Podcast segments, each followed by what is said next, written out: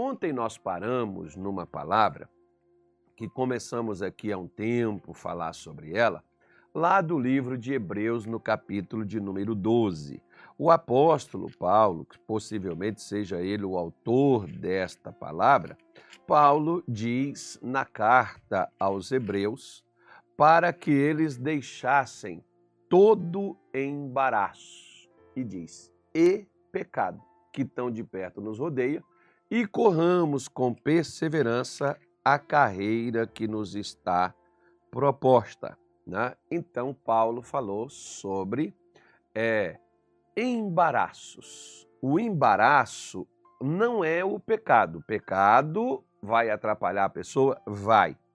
Mas o embaraço também, na mesma, embora ele não seja pecado, mas ele vai embaraçar a vida da pessoa e impedir a pessoa de vencer. Então, de repente, por exemplo, você tenha problemas na sua saúde, você tenha problemas na sua família, você tenha problemas nos seus relacionamentos, você tenha, você tenha problemas em várias coisas na sua vida, né? mas você está embaraçado em alguma situação, em alguma condição, na sua situação, para você não superar. Não é pecado pode ser embaraço. Né? Porque tem pessoas que dizem assim, pastor, eu já orei, eu já jejuei, eu já levantei de madrugada. É o que eu mais escuto, é o que eu mais ouço. Né? Só que, às vezes, você não tem pecados, mas você está embaraçado. O apóstolo Paulo Agora, com certeza, é ele falando a Timóteo na sua segunda carta, capítulo 2 da segunda carta a Timóteo, versículo de número 4, ele diz assim: Ninguém que milita, ninguém que está na batalha, deixa eu deixar meu cronômetro aqui, que eu não quero avançar muito com você aqui, para não pegar muito aí a sua hora do almoço. Muitas pessoas, por exemplo, eles estão na hora do almoço nos acompanhando, né? E alguns até têm que sair antes por causa disso. Né? Nenhum, nenhuma pessoa, nenhum soldado, nenhum guerreiro, ele vai a uma luta, né? É, se não for concentrado na batalha que ele vai. Esse dia estava até assistindo um episódio é, e o pessoal encontrando né, as gerações na, na batalha é, de não sei quanto, não sei quanto, não sei quanto, não sei quantos eram os americanos, né? Aí cada um falando, eu sou fulano de tal, fui cozinheiro é, em 60 e não sei quanto, e o outro eu fui médico, não sei quanto, em tal lugar de tanto a tanto, e o outro, cada um se apresentando ali na, nas Forças Armadas quando eles tiveram que servir, né? E aí um camarada perguntou assim, você esteve onde? Ele foi e virou, eu estive no Iraque de tanto, de tanto até tanto. Né? De 2000 não sei quanto até 2000 não sei quanto. E você fazia o quê? Eu era, eu era, eu era o, o, o motorista, né? o camarada que dirigia para a tropa. Pois é. Então, é, enquanto eles estão lá, na batalha, na guerra, eles estão focados em eliminar o inimigo, em alcançar o objetivo. Aí a gente ouve, por exemplo, não sei se, se não me falha a minha memória, li isso num livro, achei legal. Acerte o seu alvo, me parece que seja esse o livro que eu li essa história de um comandante inglês numa guerra dessa daí, que eles foram para uma ilha, chegou lá, ele mandou esvaziar o navio todinho e mandou, perguntou para seu, para sua tropa: vocês querem? Quem aqui é casado? Aí o pessoal levantou a mão. Quem tem namorada? Quem estava noivo? Né? Quem tem um sonho, um negócio, uma casa própria, né? uma, uma coisa na vida, um objetivo na vida? E as pessoas eu levantando a mão e falando. E ele foi disse assim: se você quiser ver seu filho, soldado, se você quiser beijar sua esposa novamente, se você quiser casar, soldado, se você quiser é, que outro, outro homem dispose a sua noiva, case com a sua noiva, Se você quiser que outro realize o seu sonho, então morra aqui nesse lugar. Agora, se vocês quiserem realizar esse sonho de vocês, se vocês quiserem rever suas famílias, abraçar seus filhos, beijar suas mulheres, casar com as suas noivas, né? se vocês quiserem voltar, ver o, o rosto da sua namorada, beijar ela novamente, se vocês quiserem realizar esse sonho que vocês têm, vença o inimigo. Coloque fogo no navio, porque para voltar nós vamos precisar de um navio, nosso não volta mais. Nós vamos ter que tomar aqui, vencer eles para pegar o um navio deles para a gente voltar para casa. Senão ninguém volta para casa. Pois é, colocar o fogo no navio, né? Pois é, isso aí mais ou menos que Paulo está dizendo. Você tem uma batalha, se você não se concentra nela, se você é aquela pessoa relaxada, é aquela pessoa assim que tem, tem pessoas que já têm dificuldade de se concentrar em alguma coisa, né? E principalmente as pessoas se concentram em problemas. Em problema a pessoa concentra, mas em solução não. Porque problema a pessoa está sempre reclamando do problema, sempre falando da sua dificuldade. Querido, o que vai mudar a sua vida não é lembrar do seu problema, mas é concentrar-se na solução. E é isso que Paulo está falando: nenhum soldado quem está numa batalha não se embaraça com os negócios da vida. O que que você faz? Minha mãe, ela dizia para gente assim: dois sentidos não assa milho. Alguém aí já assou milho na, na, na brasa? Né? para você assar o milho, se você for, é igual ferver o leite, né? Sempre quando você tira os olhos do leite, o danado leite ferve, né? Aí entorna tudo no fogão, suja, você tem que limpar tudo. Pois é. Né? Então, se você, por exemplo, está entre duas coisas, a Bíblia mostra, por exemplo, sobre um jumentinho que estava entre dois caminhos. Sabe o que Jesus mandou fazer? Vá lá e solte o jumentinho. Os discípulos foram lá para soltar ele, por um motivo. Ele estava entre dois caminhos, ou seja, tem pessoas que elas estão entre duas coisas. Uma, ela diz assim: se eu correr, o bicho pega. Se eu ficar, o bicho come. Mas se você orar, o bicho corre. Essa terceira hipótese, ninguém se concentra nela. A pessoa só se concentra em ficar né? nas situações e nas dificuldades e nas lutas. E ele está dizendo para nós: quem milita, não milita? Quem está com um soldado que está numa batalha, ele não se embaraça com os negócios da vida. Se estava noivo, vai adiar o noivado. Se estava é, é, com, com planos de abrir um negócio, uma coisa, vai adiar esse negócio para depois, porque precisa primeiro vencer aquela batalha. Por que, que adianta abrir o negócio se ele vai fechar as portas lá amanhã? Porque você vai ter que cuidar daquilo que é mais eminente, daquilo que vai tirar a sua vida. Porque se você está numa batalha, ela é de vida ou morte. Ela é de vitória ou fracasso. Agora, se você não se concentra nessa batalha e não se dá o melhor seu dessa batalha, né, você está desconcentrado, claro que você não vai produzir, você não vai resolver, você vai ficar sempre aquela pessoa que vai passar dois anos, três anos, dez anos, quinze anos, e sabe o que vai acontecer? Vão chegar para você, e aí, como é que você está? Estou na luta, estou na luta. Você nunca vence as lutas da sua vida. Gente, Israel batalhou para sair do Egito, batalhou para abrir mar, batalhou para beber água, batalhou para comer, mas entrou na terra prometida houve o descanso. A Bíblia mostra que há um descanso para o povo de Deus. A, sua vida não é só de luta, não. Agora, se você não vencer suas lutas, você vai passar a sua vida toda lutando. Você tem que se concentrar nas suas lutas, nos seus objetivos, o que, que você quer vencer, o que, que você quer superar, o que, que você quer, o que, que você vai enfrentar. A galinha, ela engole o milho né? É um grão de cada vez, ela não engole o pacote todo, não. É um de cada vez. As pessoas querem fazer tudo e acabam não fazendo nada. Desanimo, desiste, ah, Deus não me ajudou, Deus não me abençoou. Até que ponto você se concentrou no que você deveria fazer? Então, ontem, por exemplo, deixa eu pegar as minhas anotações aqui, ó. Eu estou vendo que são as minhas anotações, não estou vendo o WhatsApp, não, viu? Ah, o pastor está lá pregando e atendendo no WhatsApp. Não, pare, não, é para você não pecar. Porque tem gente que gosta de pecar por causa dos outros. Né? Tem gente que fala dos outros e acaba quebrando a cara aí com essas coisas aí.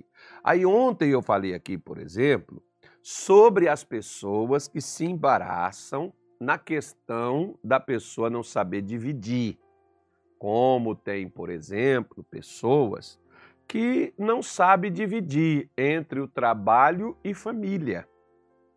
Tem pessoas que não sabem, por exemplo, pastores, que não sabem dividir entre o ministério, o que Deus quer e às vezes o que o pastor quer, né? E tem coisa que não é Deus que quer, não, porque Deus não quer me matar. Deus não quer me distanciar da minha casa, da minha família, do meu lar, do relacionamento, do convívio social. Deus não quer fazer isso. Mas tem gente que pensa que a dedicação é igual caso Bahia, né? Total a você, né? É dedicação total, é aquela coisa cega, é aquele negócio assim que tem que ser assim, que se não for assim, Deus não faz, se for assim, não cresce, e se for assim, Deus não está ali, vai por aí essa, essa loucura toda aí, que as pessoas pensam que é dedicação e às vezes não tem nada a ver com a verdadeira dedicação. Mas nós vemos e demos aqui ontem o exemplo de Marta e de Maria. Jesus estava na casa de Marta e ele não ficaria lá. Marta estava fazendo uma coisa importante, o trabalho. Ela fazia comida, fazia o pão, fazia o negócio. Enquanto, por exemplo, quando eu tenho reunião de, de pastores aqui na igreja, vem muitas irmãs aqui, uma vez, é uma, é uma vez por mês, uma vez na vida, alguma coisa assim. Elas vêm aqui e voluntariamente, elas mesmas, que eu pastor, vou lá para fazer a comida. Pois é, enquanto os pastores estão na reunião comigo, as irmãs estão fazendo a comida. Tem que ter quem trabalha e tem que ter quem está ali aprendendo, quem está ali ouvindo, quem está ali fazendo alguma coisa, tem que ter alguém, né? Então, tipo assim, seu marido está em casa. Ah, mas eu tenho tanta coisa para fazer que eu não tenho tempo para o meu marido. Pois é, mas e quando ele está trabalhando? Por que não aproveita esse tempo e faz as coisas que quando ele chegar, Tá os dois com tempo para si. Você vê que tempo existe. Nós é que não sabemos dosar ele. Né? Às vezes, ah, eu sei que um monte de gente vai me jogar pedra, um monte de gente vai me falar um monte de coisa. Pois é. No dia que nós chegarmos diante de Deus, muitos de nós vamos dar desculpas, dizendo assim: olha, eu não tive tempo. E Deus vai voltar no tempo e nos mostrar que o tempo nós tivemos, mas nós ocupamos ele com o quê? Diz um estudo né, que cerca de seis horas por dia as pessoas estão passando em redes sociais. Uma pessoa, seis horas em 24 horas, uma pessoa passa seis horas na rede social. O dia, se eu ficar sabendo disso, se tem gente aqui, membro da minha igreja, que frequenta aqui nos domingos, por exemplo, que eu gasto duas horas para fazer o culto, se você reclama, você está no fogo dos infernos já para dentro, com Satanás fungando nas tuas costas. Né? Se você passa seis horas na rede social e reclama do culto, que é duas horas né, de culto, por exemplo, você reclama, ah, meu filho, ah, um cara desse acho que não tem salvação, uma pessoa dessa não tem jeito para ela, não. Né? Então, ou seja, de 24 horas, se eu passo 6 horas por dia na rede social, são 6 horas que eu poderia, uma hora, duas horas, três horas, estar lendo a Bíblia, 40 minutos fazendo uma oração diária todos os dias, ou seja, eu tenho tempo para ler? Tenho. Tenho tempo para pesquisar, ler bons livros sobre a fé, escutar boas lives como essa do pastor Carlos, por exemplo. Né? Esses, dias, esses dias eu estava na, na, na academia e estava conversando com uma pessoa e estava mostrando para a pessoa a mensagem que de um pregador que eu estava ouvindo. E a pessoa, quem é esse aqui? Eu falei, esse é o fulano de tal. Já ouviu falar? Não, senhor, não conheço.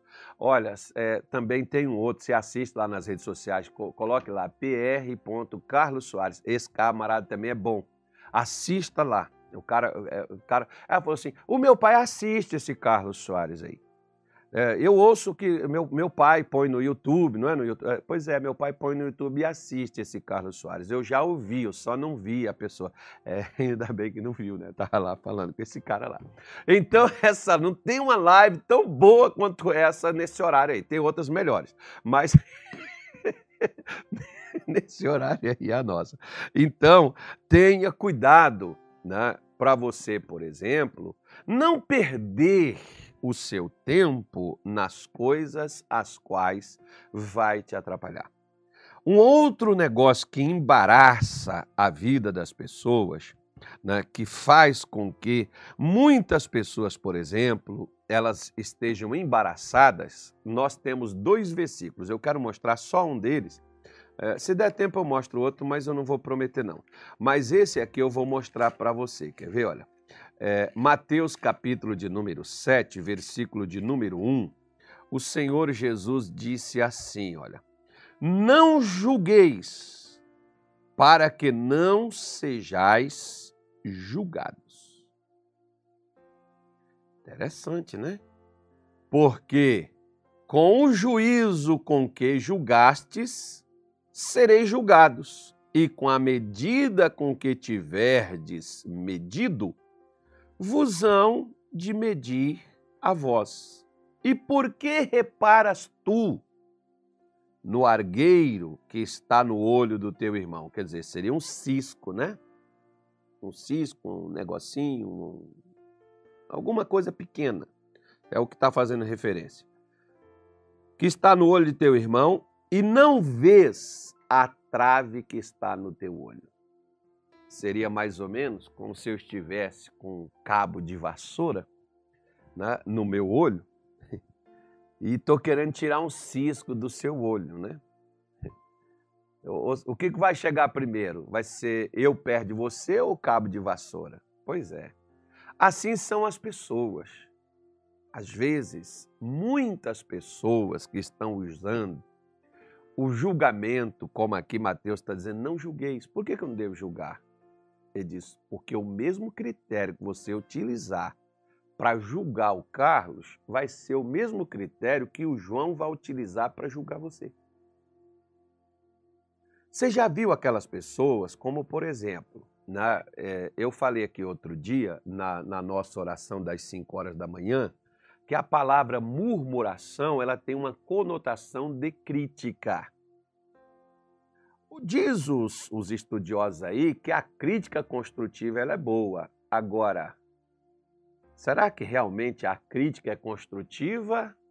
Né? Ou ela tem o objetivo de me diminuir, de ou diminuir a pessoa quem eu estou criticando, né? ou né, desmerecer aquela pessoa? Será que não é isso que a crítica faz comigo? Será que eu estou sendo justo ao criticar? Ou seja, a Bíblia diz: não critique uma pessoa injustamente.